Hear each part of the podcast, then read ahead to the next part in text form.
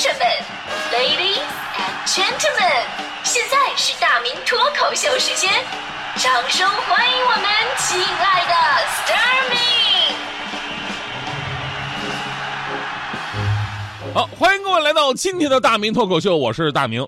这可怕的双十一终于过去了啊！呃，本来呢，咱们说这个日子之前都是很和谐的，在购物这个概念之前，双十一我们说是光棍节，对吧？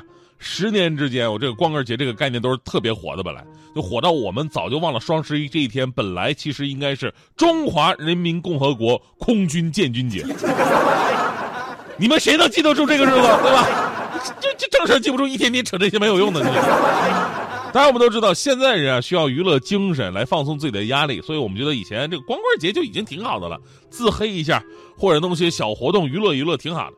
但自从变成购物节之后，瞬间这个日子不仅没放松，而且突然变得压力好大呀。前天呢，强哥呢跟强嫂俩人吃饭啊，强嫂就怼强哥呀说：“你看看啊，你看看我那闺蜜的人家老公，人家双十一要直接把我闺蜜的购物车给买光，你再来看看你。”强哥说：“媳妇儿说啥呢？你太小瞧我了，这还用你说吗？其实我早就准备好了。”强嫂一听特别开心，哎呀，死鬼呀，要给我惊喜是吧？原来你早有准备，对不对？强哥说。必须的呀，来吧，你骂我吧，动手也行，我早就准备好了，要钱没有，要命一条。所以呢，这如今的双十一啊，活生生的让一个单身男人哭的节日，变成了一个让已婚男人哭的节日。以前双十一问别人有没有脱单，现在问有没有下单，是吧？其实电商啊，在二零零九年的时候就有双十一购物打折的活动了，到今天是整整十年了。十年前的规模是这样的，只有二十七个品牌参加促销，促销额最后只有五千两百万，这是它的销销售额。十年后的规模是这样的，只用了两分零五秒，成交额就已经超过了一百个亿，四分二十秒，总成交额是一百九十一亿。超过二零一二年天猫双十一全天的成交额，而刷到了一千亿也只用了一个小时零四十七分钟，比去年的时间缩短了将近七个小时。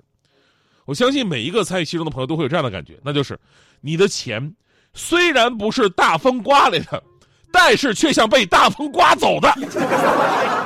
忽然之间天昏地暗，世界可以忽然什么都没有。当然，这只能是比较这个直观的数字规模啊。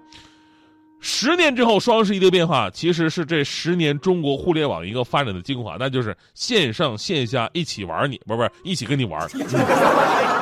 北京、上海、广州、深圳、杭州、成都、武汉、西安等天猫双十一新零售之城的生活体验全部数字化，已经装备完毕。一百个新零售商圈，二十万家智慧门店，六十二家银泰百货，四十一家居然之家，近一百家盒马鲜生，四百七十多家新零售商超，一百万饿了么和口碑商家蓄势待发。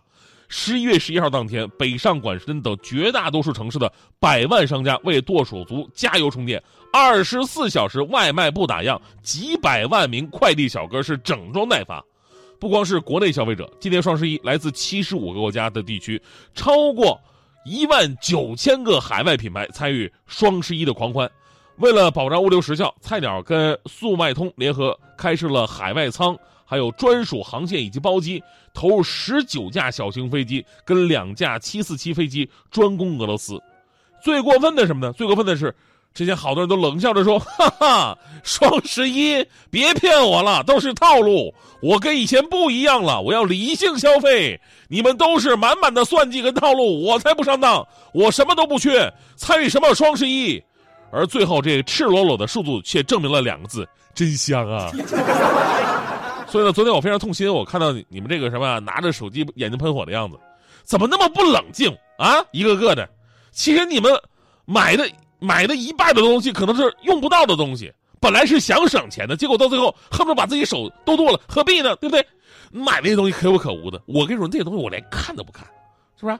有什么用啊？你要是房子说打五折，那我还会考虑一下。那什么，那那什么，我打断一下。哎，我就问一下，就算房子打五折，你能买得起吗？买，嗯嗯，买买不起。你起来，起来呀！我就是问问，咱急眼了，那你继续继续。以后能不能不要随便搞插播？说完了。其实我的意思是什么呢？我的意思不是说我买不起房子的问题，我是大家伙要理性消费。虽然每一年啊，我们都会提醒大家伙啊理性，呃，尤其这里边有套路，还是很多朋友冲动起来吧，连自己都害怕。所以我今年我真的特意研究了一下消费者的消费心理，就为什么你明明知道，就是没那么划算，但还是控制不住自己在那买买买的。我跟你说，这是来自心理学的范畴。首先呢，有个词语叫做叫做这个 禀赋效应。什么是禀赋效应呢？就是指当你拥有某样东西之后吧，你对这样的东西评价一下会变高。什么意思呢？就好像同样是一百块钱，你丢了一百块钱，跟你捡到一百块钱，那个丢了一百块钱带来的情感冲击要更强烈，对吧？这种心理就会影响我们的消费行为。而商家们的聪明之处就是设置了一个购物车，当你经过精心挑选，把商品放进购物车的时候啊，你会下意识觉得这些被你挑选出来的。放在购物车里边的东西，会比购物车之外的东西更有价值。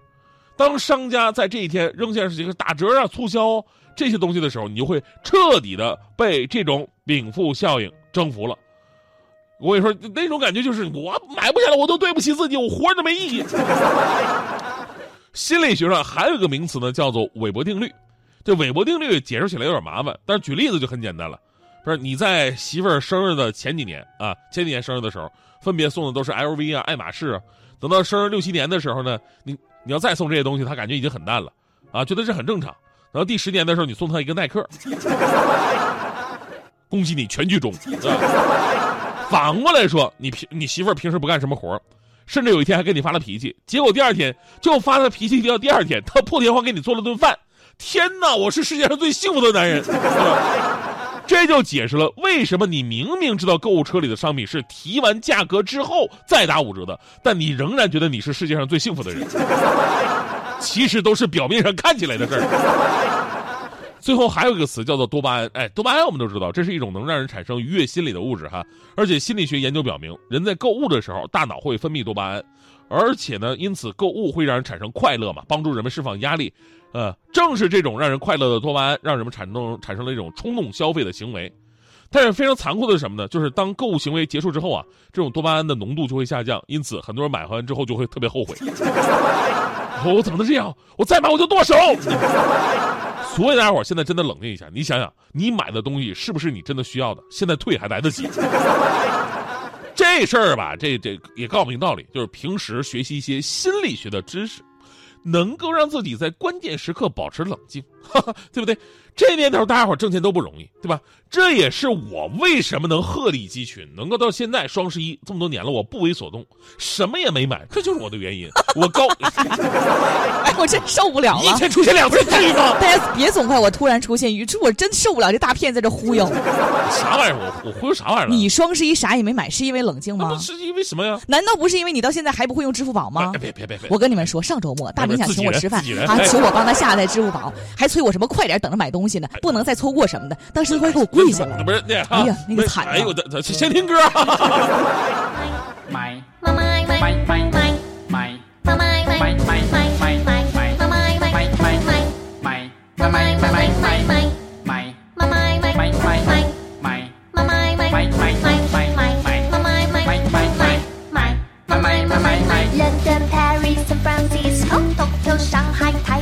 cao mỏi Trung Quốc, Trung Quốc, Trung Quốc Ta sẽ go with some master devil go. Mày. Mày. Mama.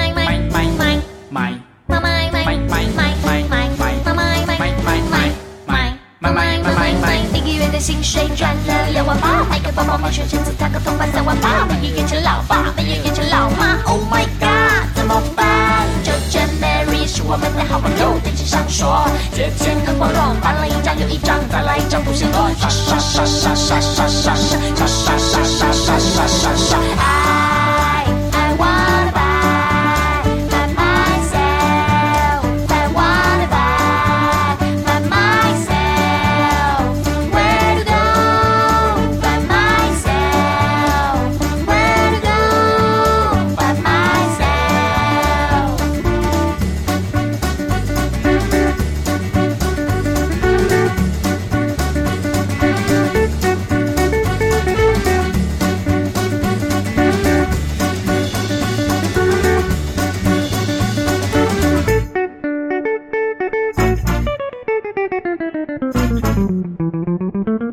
五